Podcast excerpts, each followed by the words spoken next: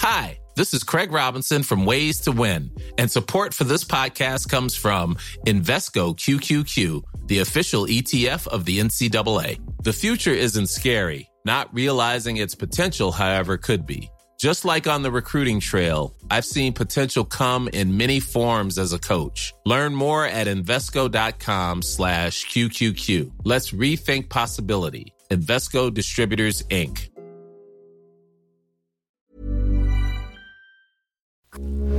Heraldo Radio, con la H que sí suena y ahora también se escucha.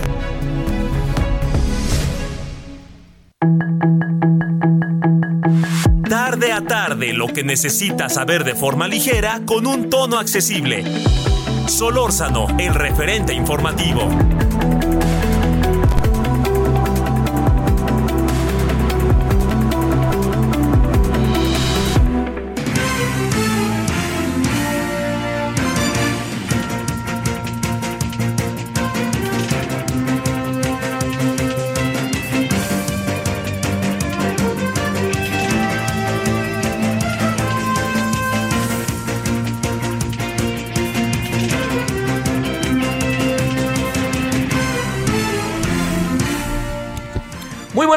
Tardes, ahora las 17 con 1 en la hora del centro, en esta tarde calurosa desde la Ciudad de México, 98.5 de FM Heraldo Radio, su servidor Javier Solórzano y gracias en nombre de todas y todos quienes hacen posible la emisión. Espero que haya tenido hasta ahora un buen día martes. Eh, hoy está concentrada la atención en, eh, en, el, en el viaje del presidente, un corto viaje, llegó ayer a Washington y regresa mañana a México. Eh, Mire, es, es un poco, le diría yo, no, no, no es tan fácil saber eh, a qué, a qué, qué acuerdos hay o qué cosas importantes hay, porque lo que sucede es que, eh, digamos, una cosa es lo que vemos públicamente y otra muy distinta lo que eh, está sucediendo en el, en el, ahora sí que tras bambalinas, ¿no? Que solamente eh, los, actores centrales lo saben y a lo mejor tampoco entran en esos terrenos de hacer holgorio ni fiesta porque eh, saben hasta dónde puede llegar el asunto. Hoy me llama la atención, el presidente dice que hay que echar el asunto para adelante. Me hubiera gustado muchísimo que el presidente se lo dijera a Donald Trump en los términos en que se lo dijo ya a Biden, porque hubiéramos ganado tiempo, hubiéramos ganado cuatro años, con eso le digo todo pero bueno, no lo hizo y punto, pero ahora se lo pide al señor Biden que entiende la política. Y entonces el señor Biden le contesta no con una solución de hagamos esto y esto y esto y listo, sino más bien le contesta al presidente López Obrador, no, me, no, no hay otra que tener paciencia. ¿Y por qué hay que tener paciencia? Pues porque la dinámica interna de Estados Unidos es, está en otra circunstancia, está en otra coyuntura, etcétera, todo lo que usted ya sabe. Y bueno, ahí lo, lo, lo coloco en la mesa y no me adelanto más por la sencilla razón de que eh, vamos a conversar de este tema eh, en unos minutos y oigamos a nuestros invitados a ver qué, qué nos acaban diciendo sobre todo esto.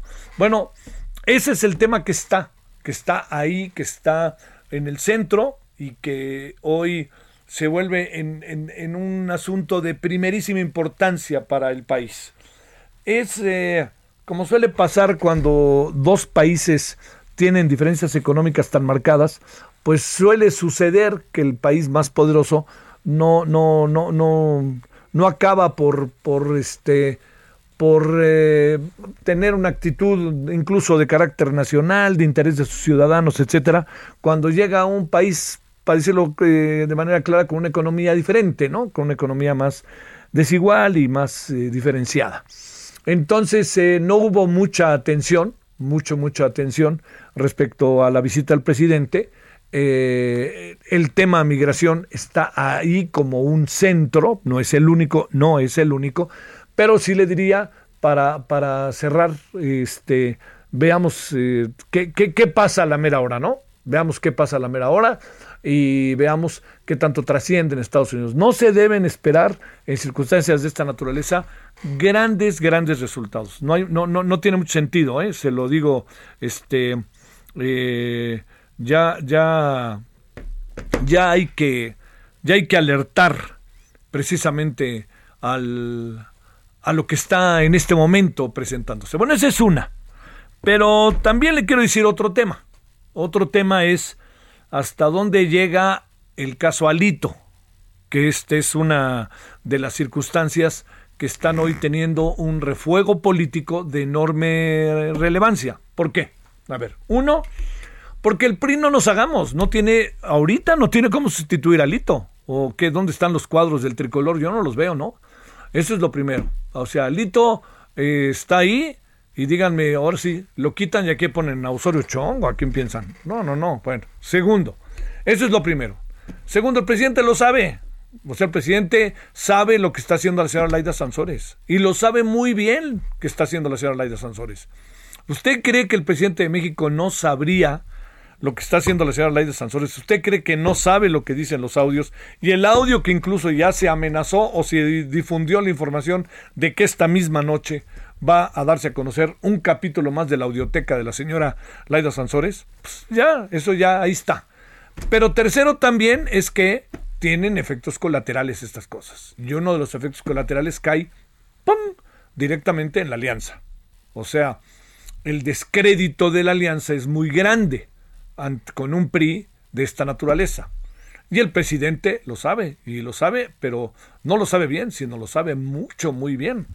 Y si alguien conoce al PRI, es el presidente. Y si ya no lo conoce, tiene expristas inmediatos que lo conocen y le dicen, por aquí truenan las cosas. Entonces, dicho lo cual, lo que quiero plantearle es que eh, no hay manera, no hay manera de que pueda conservarse en el poder mucho más tiempo el señor Alejandro Moreno. Es que, mire, lo tienen, lo tienen cercado. O sea, ya le mandaron un mensaje. Y el asunto es este. Es igual ahorita casi la detención que la intimidación. ¿No? Porque la intimidación lo va colocando con un elemento que todos sabemos es de primera importancia. ¿Cuál es ese elemento de primerísima importancia? Pues que el pasado condena al PRI. Entonces, todas las y los priistas, casi todos, todas, pues tienen cola que les pisen. Y entonces inmediatamente aparece hoy este, la espada desenvainada de un señor que se llama Pablo Gómez y vámonos con todo, ¿eh? Así, auténticamente vámonos con todo. Y le dan con todo. Y están ahí tras ellos. Bueno, ya hasta Cedillo apareció en la lista, hágame favor. Bueno, todo esto se lo cuento porque el PRI tiene que tomar una decisión. Y tiene que tomar una decisión, y claro, diría uno, pues hay que proteger al presidente del partido, ¿no? Este, si dirían los periodistas, pues protéjanlo. Pero el descrédito con el señor Alejandro Moreno va a crecer.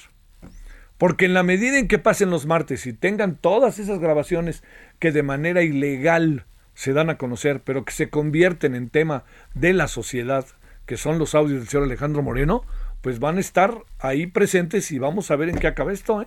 Vamos a ver. Hoy dijo la señora de Sansores, que además es estridente y es fan de López Obrador, pues hoy se aventó ahí algo que, que, que me parece verdaderamente este, importante, ¿no? Se aventó la señora este, Laida Sansores diciéndoles y que lo, no lo dejen de escuchar los periodistas.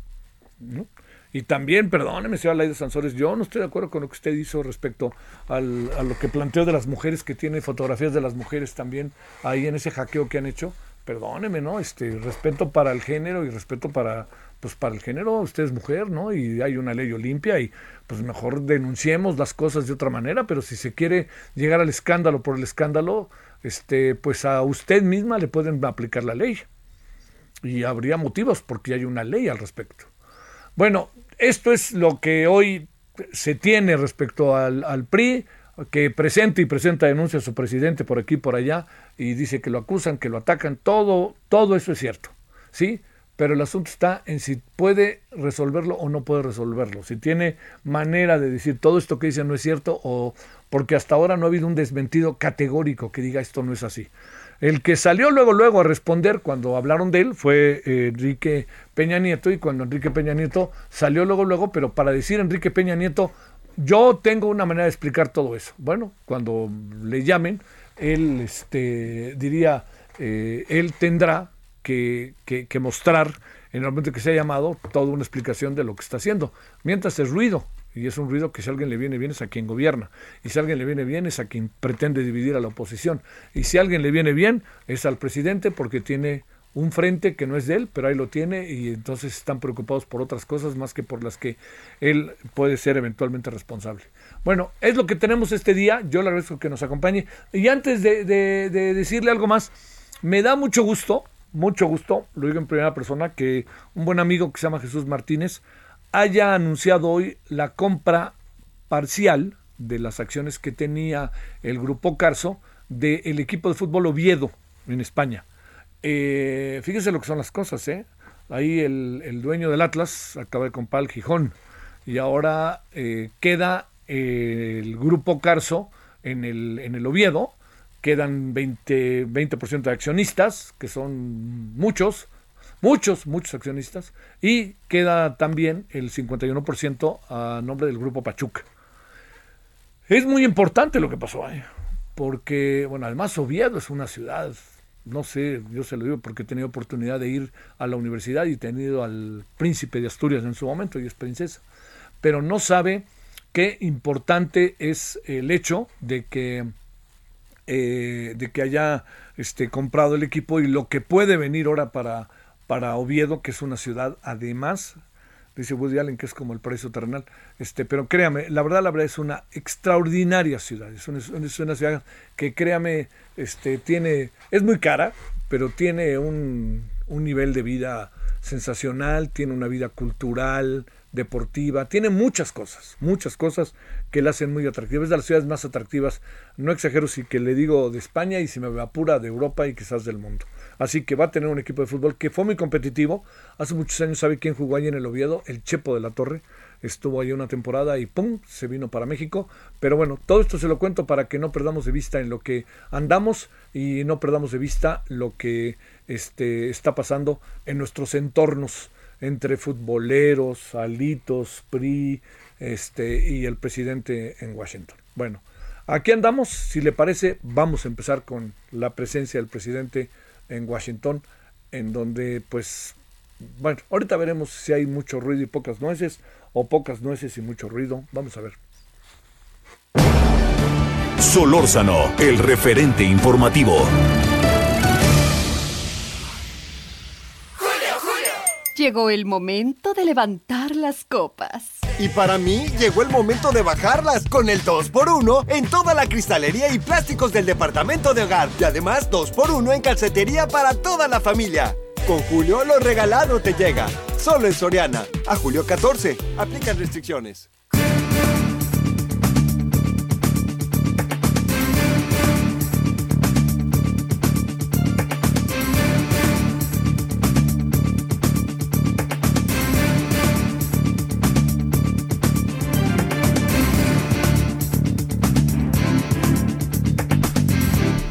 17.12 en la hora del centro. Pues bueno, en la mañana el presidente eh, desayunó con la señora Kamala Harris, vicepresidenta, y como están las cosas en Estados Unidos, cada vez con posibilidades más altas de que pueda ser candidata a la presidencia de Estados Unidos. Eh, The New York Times, este, The New York Times ya tiene, eh, tiene una encuesta en donde todo indica que el 64%, 64% de los integrantes del Partido Demócrata prefieren que no sea el señor Joe Biden su candidato a la presidencia en eh, las futuras elecciones. Entonces eso le abre un camino a Kamala Harris o habrá que ver cómo acaba todo esto, ¿no? Que esa es la otra. Habrá que ver cómo acaba el asunto también con el señor Joe Biden. Bueno, por lo pronto, ¿qué le parece si le entramos? Doctora Mariana Aparicio, coordinadora del Observatorio de Relación Binacional México-Estados Unidos de la Universidad Nacional Autónoma de México. ¿Cómo estás, doctora Mariana? ¿Cómo te ha ido de nuevo? Buenas tardes. Hola Javier, muy buenas tardes, un gusto estar contigo de nuevo. Es un gusto para nosotros. Eh, a ver, entiendo que no puede haber resultados así, ¡pum! ¿no? Que se echa a andar toda la vida cambiando uno pide cambios estructurales, que por cierto, ¿eh? yo sí lo digo, Mariana, no se los pidieron al señor Trump, se los piden ahora Biden, y el señor Biden pide paciencia. ¿En qué andamos? Wow, sí, sí que eh, pide paciencia y sobre todo porque, eh, de nuevo, creo que estamos en unas elecciones intermedias. Recientemente, eh, si no mal recuerdo, ayer salió la primera encuesta de elecciones intermedias donde todavía nada está escrito, entonces por supuesto que esta, esta reunión uh, en definitiva no modificará eh, el, pulso de las elecciones intermedias, pero sí hay temas eh, que pueden ser sugerentes y sobre todo los cinco puntos eh, que sugirió el presidente Andrés Manuel López Obrador en la reunión con el presidente Biden.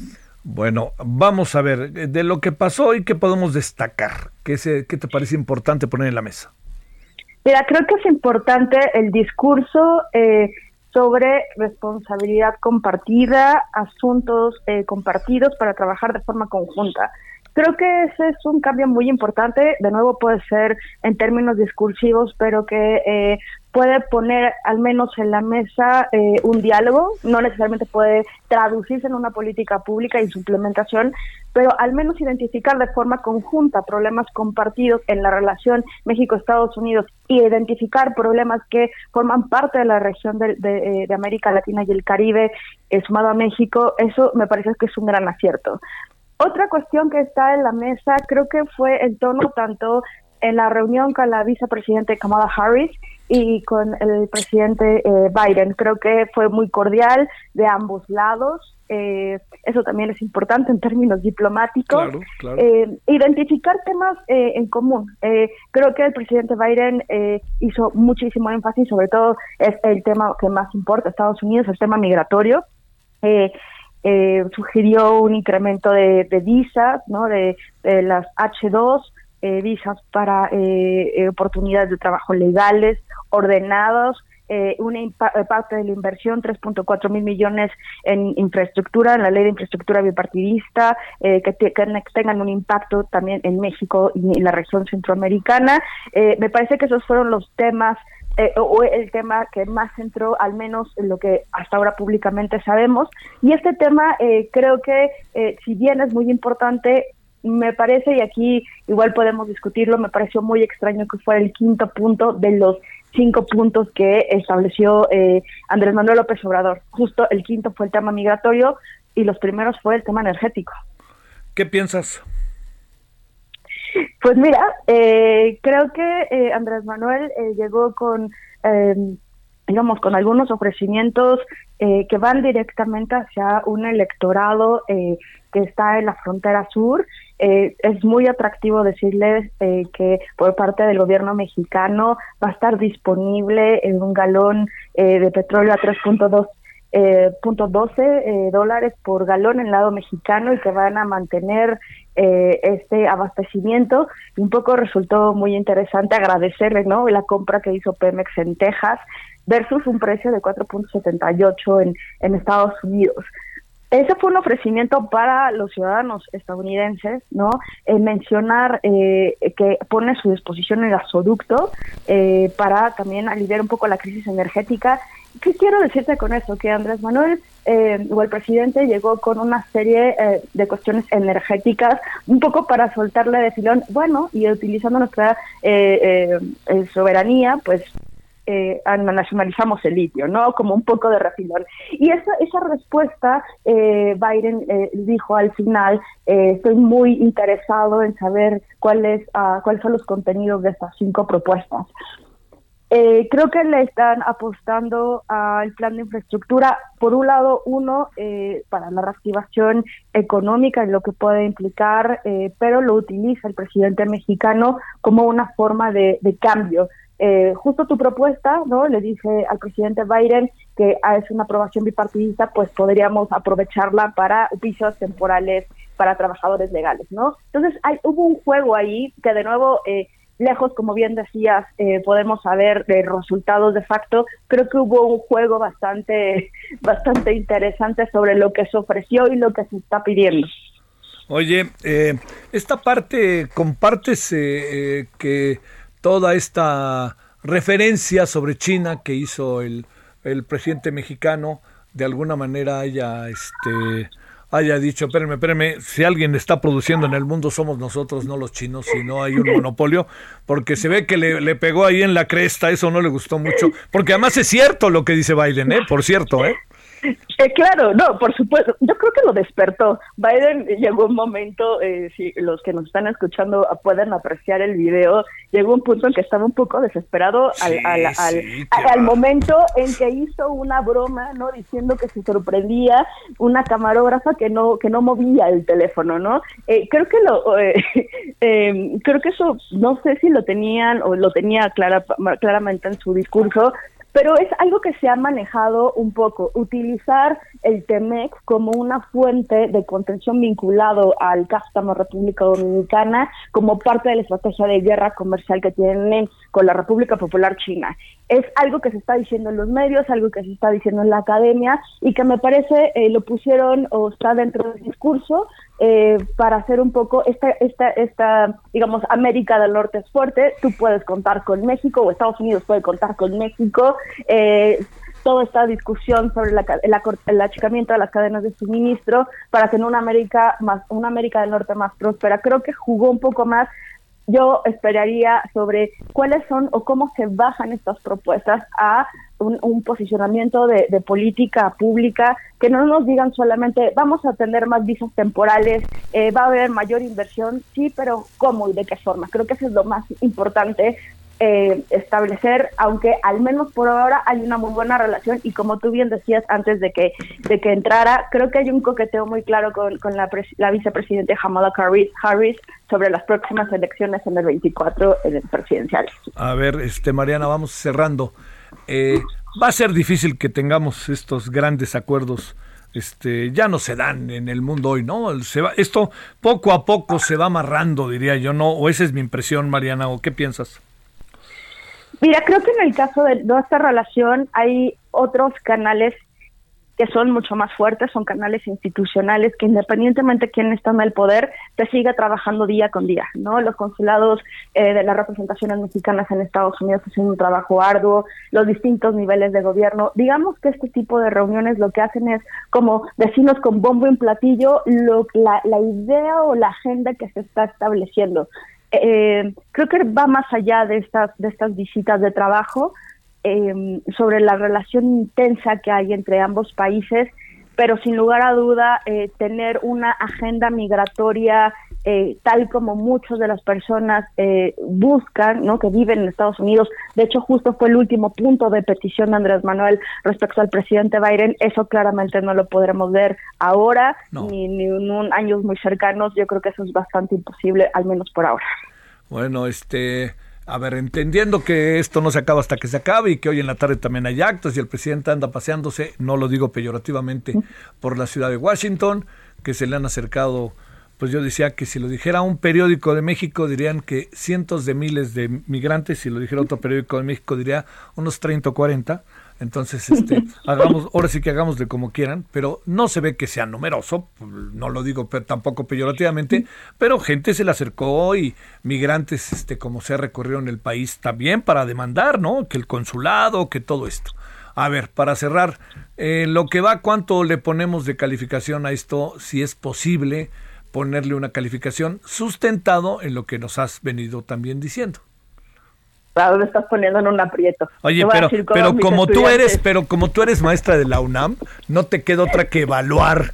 Eso está muy difícil, pero, pero yo creo que eh, eh, si evaluamos eh, cualitativamente y no cuantitativamente, creo que hay un ambiente positivo, con capacidad de trabajo, pero de nuevo hay que eh, esperar a cómo eso se baja en una propuesta formal en recursos económicos e implementación de políticas públicas y por supuesto de sus propias evaluaciones para seguir en un camino eh, en donde ambos países sean benéficos. Hijo, bien sabes que no me lo dijiste. bueno, pero dijiste, mira, ¿te acuerdas de aquello cuando hubo un tiempo, yo nunca entendí por qué, que las evaluaciones eran acreditado o no acreditado? Bueno, aquí para que te la pongo más fácil, acreditado, ¿no? Yo creo que sí, yo creo que se logró tener una relación positiva y como lo escuchamos, no es fácil con Estados Unidos. Recordemos algunos tiempo atrás con Trump, eh, con el presidente Trump, que, eh, que, aunque tenía una muy buena relación con el presidente Andrés Manuel, eh, muchos estábamos ocupados por el tono del discurso. Entonces creo que creo que es positivo por lo que queda el día de hoy. bueno, por lo que queda el día de hoy. Doctora Mariana Paricio, muchas gracias Mariana, te mando un saludo. Un gusto, abrazos. Hasta luego, gracias. Bueno, ya escuchó usted la, una visión. En la noche vamos a tener otra visión, porque ya tenemos hoy la participación de Marta Bárcena, que ya ve que todos los martes está con nosotros. Ella hizo un artículo, me parece muy interesante, hoy en el impreso del Heraldo sobre el tema, a ver qué nos dice en función de lo que a lo largo del día se ha ido formando, se ha ido desarrollando y este y vamos también a hablar a detalle sobre la visita ya ahora sí con un parte, ¿no? Si me permite, de las nueve de la noche que son las 10 de la noche allá en Washington. Bueno, pausa. El referente informativo regresa luego de una pausa.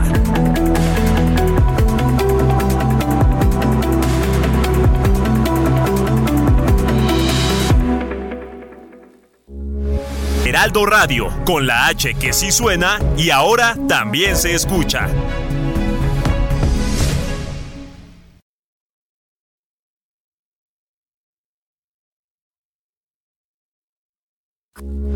Heraldo Radio, con la H que sí suena y ahora también se escucha.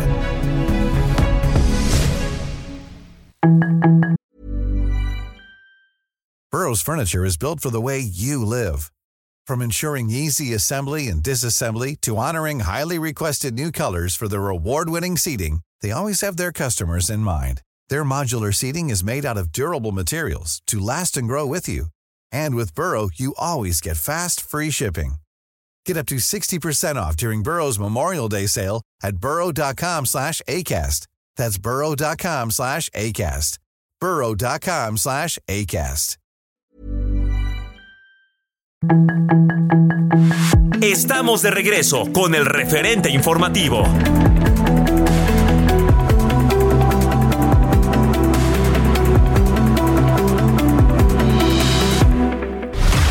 En el referente informativo le presentamos información relevante. La secretaria de Seguridad y Protección Ciudadana, Rosa Isela Rodríguez, expresó el apoyo de las autoridades federales al gobierno y Fiscalía de Nuevo León, así como a sus habitantes para que el trabajo coordinado en la materia rinda frutos. Durante la reunión de la Mesa de Seguridad Operativa de la entidad y ante la presencia del secretario de Gobernación, Adán Augusto López, el gobernador Samuel García y el fiscal general de Justicia, Gustavo Adolfo Guerrero, la funcionaria federal propuso reforzar los operativos, cateos y cumplimiento de órdenes de aprehensión. López Obrador propone a Biden revivir programa Bracero. Reportan fuerte movilización policiaca por enfrentamiento en la carretera México-Cuernavaca. Con agua declara emergencia por sequía. Agricultores de Nuevo León cederán 50% del agua concesionada.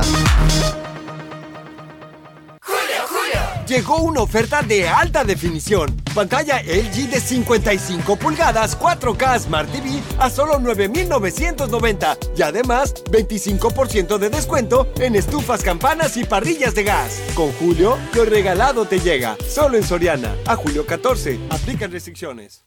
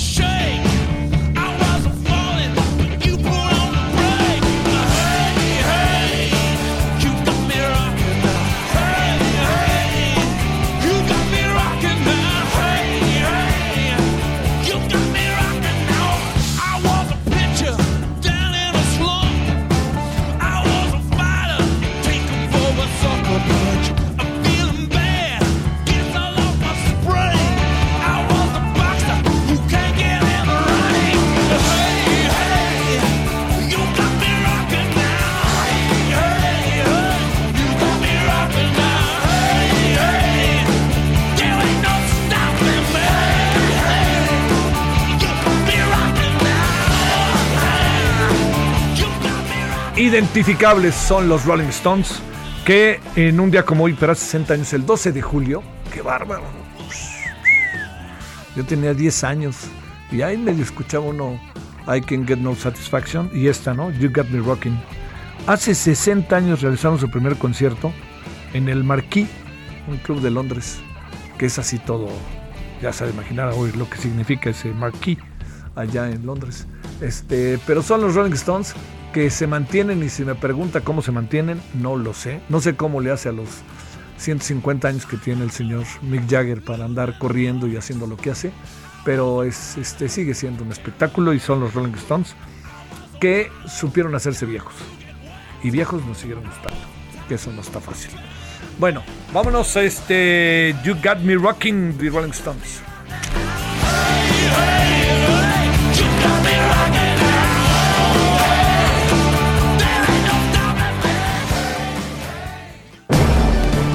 Solórzano, el referente informativo.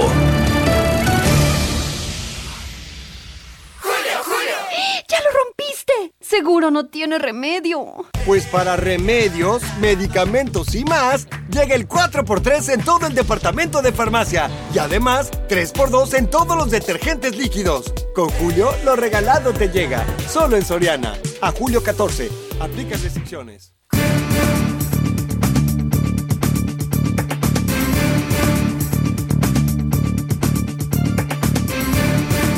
Bueno, este, hace unos días las calificadoras nos calificaron y nos pusieron palomita y hoy nos están poniendo tache. ¿De qué se trata esto? Le hemos pedido a Pedro Tello, consultor en economía, dos asuntos, más un tercero que estaremos más adelante hablando. Primero, Moody's baja aún más la calificación de Pemex, de, de Pemex, Moody recorta la calificación de la CFE, pero mejora su perspectiva estable. ¿Qué quiere decir y por qué son tan importantes los calificadores? Pedro, te agradezco que estés con nosotros. ¿Cómo has estado? Javier, buenas tardes. Gracias por el favor de la invitación. Y este ciertamente es un tema que a todos, absolutamente a todos, tendría que interesarnos. Sí. Vamos por partes. Vamos Venga. a empezar por determinar qué es lo que hacen las calificadoras. A ver, cuando el gobierno de un país como México, Estados Unidos o cualquier otro país decide salir al mercado financiero internacional a vender títulos de deuda para que inversionistas de otros países lo adquieran y este gobierno o el gobierno en turno reciba dinero a cambio de títulos o promesas de pago de una deuda, lo que sucede es que los inversionistas tienen que tener un referente, es decir, deben saber si el gobierno en turno o la empresa que decide también salir a buscar dinero a cambio de títulos de deuda cuenta con capacidad de pago y los títulos que va a colocar tienen la calidad y la certeza para quienes para que quienes decidan adquirirlos tengan la certeza de que van a recibir el capital que están invirtiendo hoy más los intereses que el potencial deudor toma el compromiso de pagar. Así que la función de las calificadoras, Javier Auditorio, es precisamente poner un sello a cada título, a cada gobierno y a cada empresa para determinar si tienen capacidad de pago y dos, al definir una perspectiva, si no se perciben hacia adelante riesgos potenciales que puedan deteriorar la calidad de pagador del gobierno o de la empresa. Eso es lo que hacen las calificadoras. ¿Cómo llegan a esa conclusión?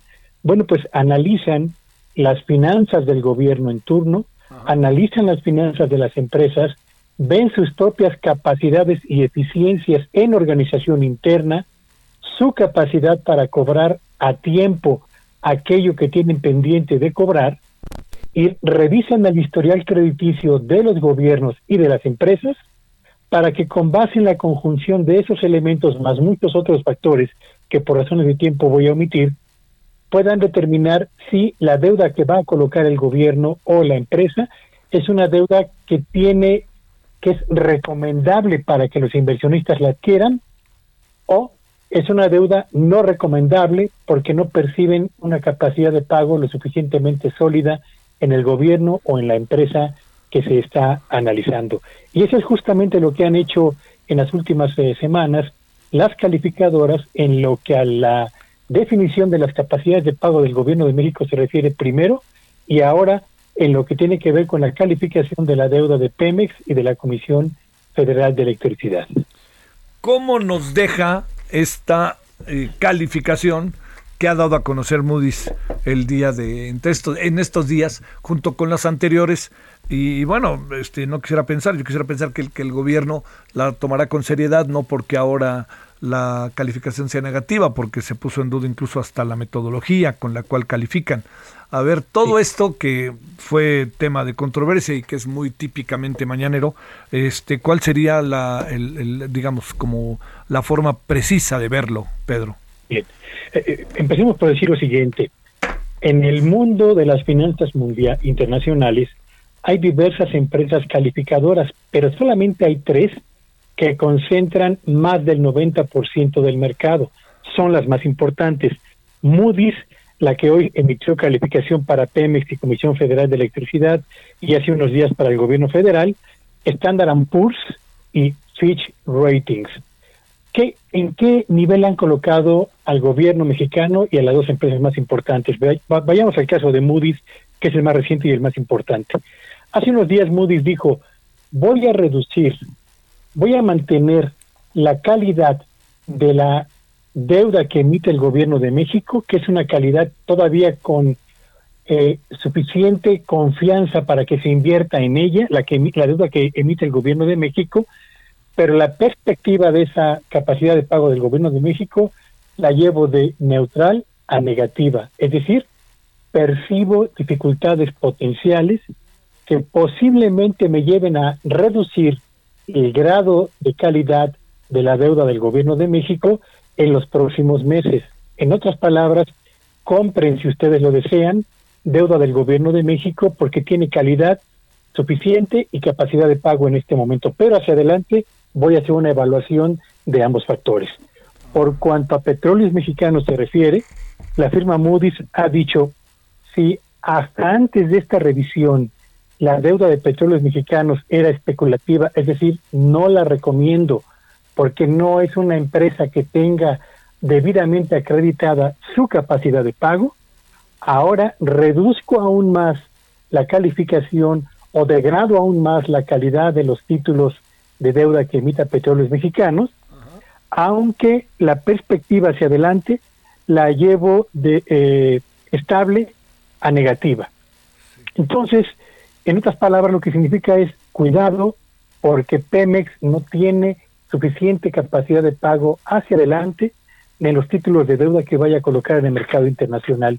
Y en el caso de la Comisión Federal de Electricidad, Moody's también ha señalado, voy a reducir la calidad de la deuda que emita la Comisión Federal de Electricidad, como ya lo hice con petróleos mexicanos, pero en el caso de la CFE se mantiene todavía esta empresa con una capacidad de pago que hace recomendable que los inversionistas que estén interesados en comprar esos títulos de deuda lo hagan con la certeza de que van a obtener el capital que invierten más los intereses que se comprometan en el contrato correspondiente.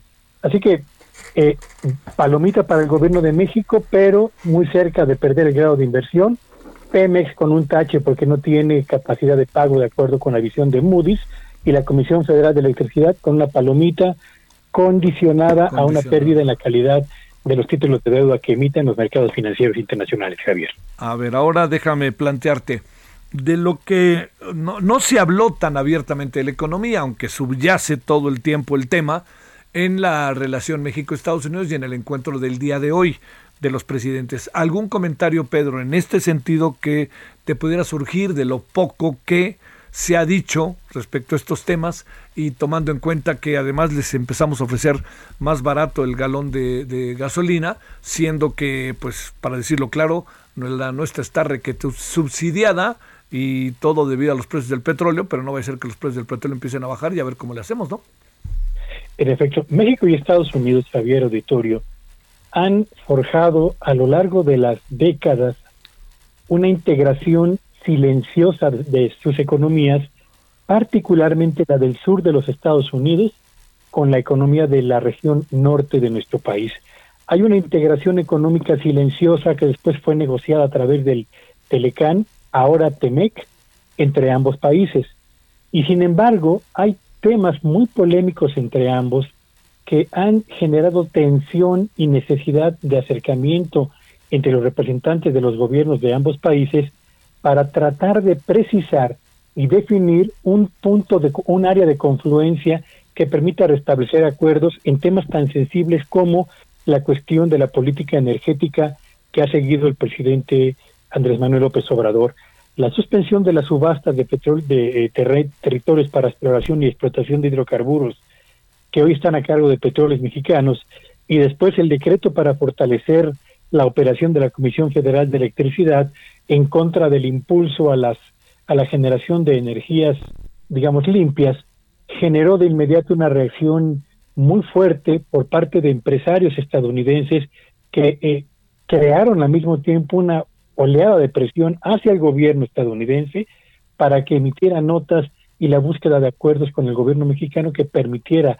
respetar las inversiones ya realizadas y abrir causas para el entendimiento en los proyectos de inversión y de capital que ya se habían previamente comprometido. Así que tenemos en la política energética de México un tema polémico que no tengo la certeza de que se vaya a abordar con la profundidad necesaria, pero sin duda va a estar en la mesa de las eh, eh, reuniones con la con Kamala Harris y con el presidente Biden.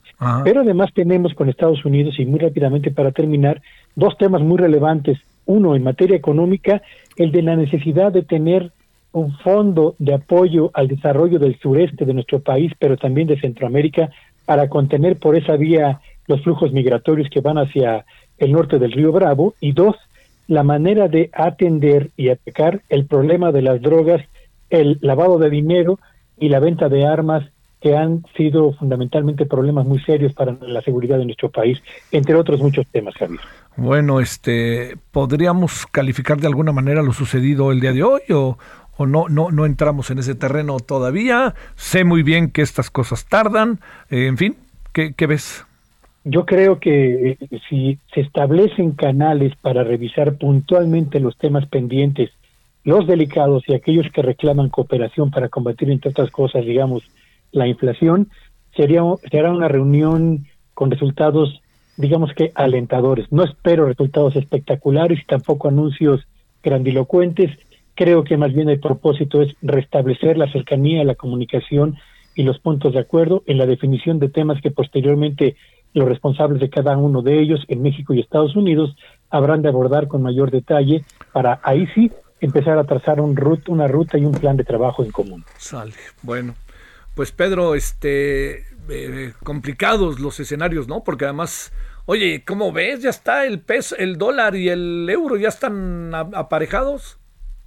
A más de 22 años de que se presentó el primer acercamiento entre ambas divisas, hoy vuelven a estarlo y la razón tiene que ver con que en Estados Unidos el aumento en la tasa de interés y el premio que se ofrece a quien invierte en dólares ha avanzado a un ritmo mucho más rápido que como lo ha hecho el aumento en las tasas de interés en la Unión Europea. Consecuentemente, la gente o los inversionistas prefieren hoy llevar al refugio en dólares sus recursos antes que al refugio euro sus propios fondos. Y mientras los ingleses siguen subiendo la libra, ¿verdad? Y, y los alemanes padeciendo el problema de costos muy elevados y una economía europea que no termina de despegar y una economía estadounidense que también está aterrizando de manera poco eh, clara y una economía mundial que se debate entre presiones inflacionarias muy importantes, una política de aumento en las tasas de interés que va a enfriar el ánimo de los inversionistas y necesidades de empleo que están ahí esperando respuestas desde hace más de dos años. Oye, una, este, eh, en toda esta lluvia de ideas, eh, te planteo, Pedro, estamos pudiendo tener una idea precisa de cómo pudiera acabar el PIB a lo largo del año? En México, yo creo que si bien nos va, tendremos un crecimiento de la economía que no va a superar el 1.7%, que me parece que es una tasa francamente muy baja para un país con las potencialidades que tiene México y cuya causa más importante estriba en este distanciamiento que es evidente entre el gobierno federal y el sector privado, que termina por no invertir, sea por cautela, sea por pesimismo, en un país donde no percibe estabilidad en las leyes de, eh, que prevalecen para regular la actividad económica y donde tampoco prevalece una suerte de fuentes de acercamiento, de entendimiento y de colaboración con el gobierno federal. Y eso terminamos pagándolo todos con una baja generación de riqueza con una baja cantidad de empleos, con una baja calidad de empleos y al mismo tiempo con problemas para mantener la calidad de vida en las familias mexicanas. Muchas gracias, Pedro Tello, consultor en economía, por esta conversación. Buenas tardes. Gracias por la invitación y buenas tardes a todos. 17:48 en la hora del centro. Solórzano, el referente informativo. Balance Inmobiliario es presentado por Centro Urbano. Estrena hoy Casa Odepa en 20. Grandes promociones en Tecámac, Querétaro, Puebla, Cancún, Playa del Carmen y Monterrey. Tu mejor hogar e inversión está en 20. Búscanos en 20.com.mx.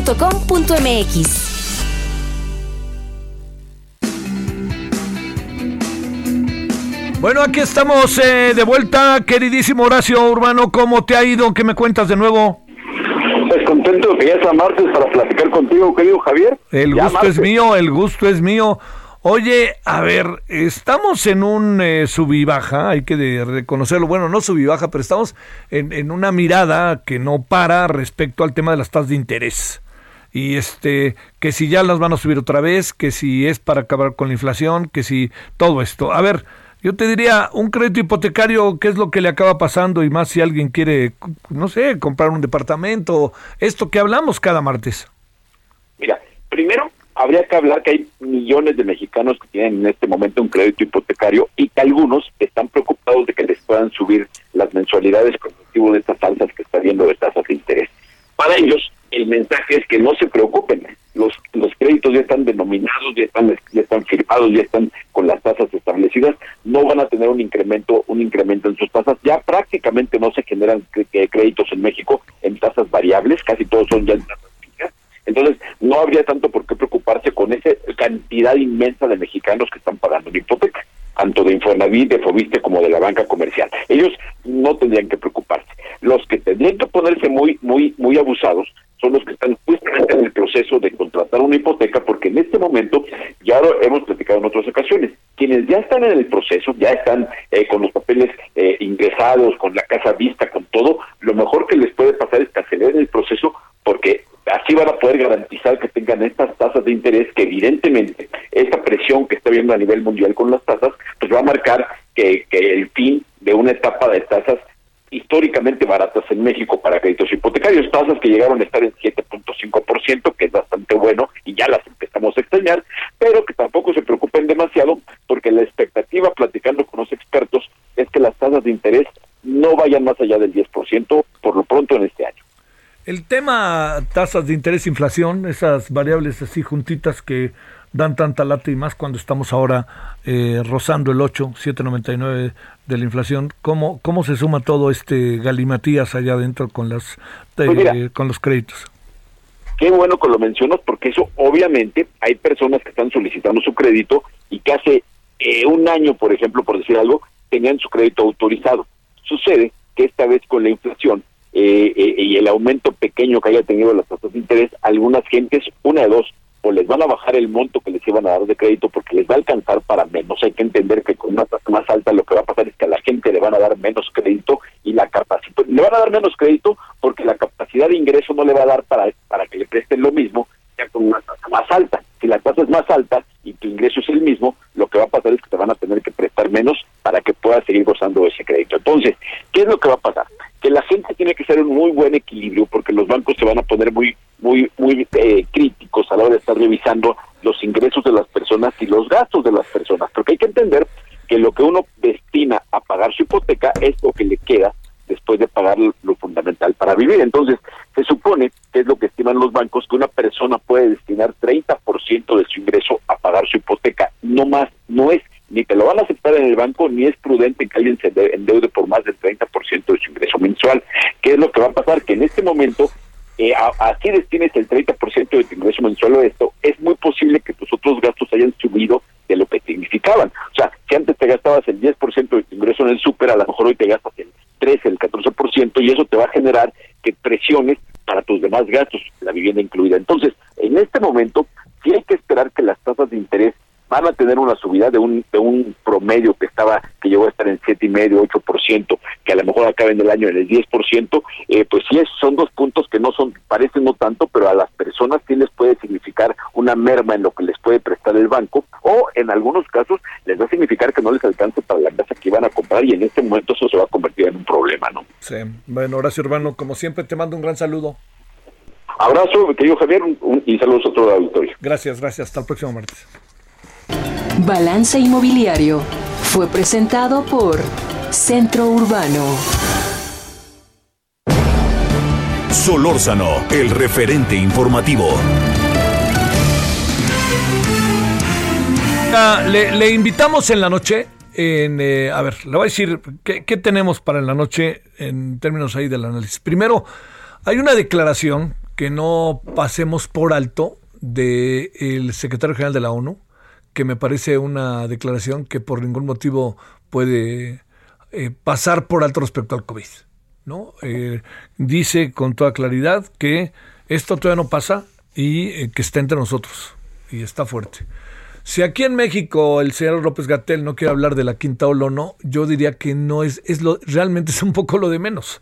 Lo que sí le diría es que lo que estamos viviendo pues nos obliga a estar en medio de una cantidad de contagios verdaderamente altos y con secuelas, ¿no? Así de sencillo.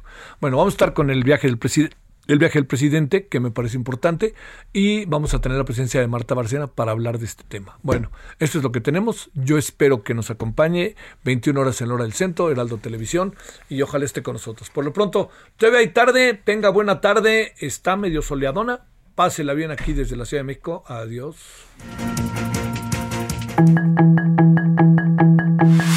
Hasta aquí Solórzano, el referente informativo.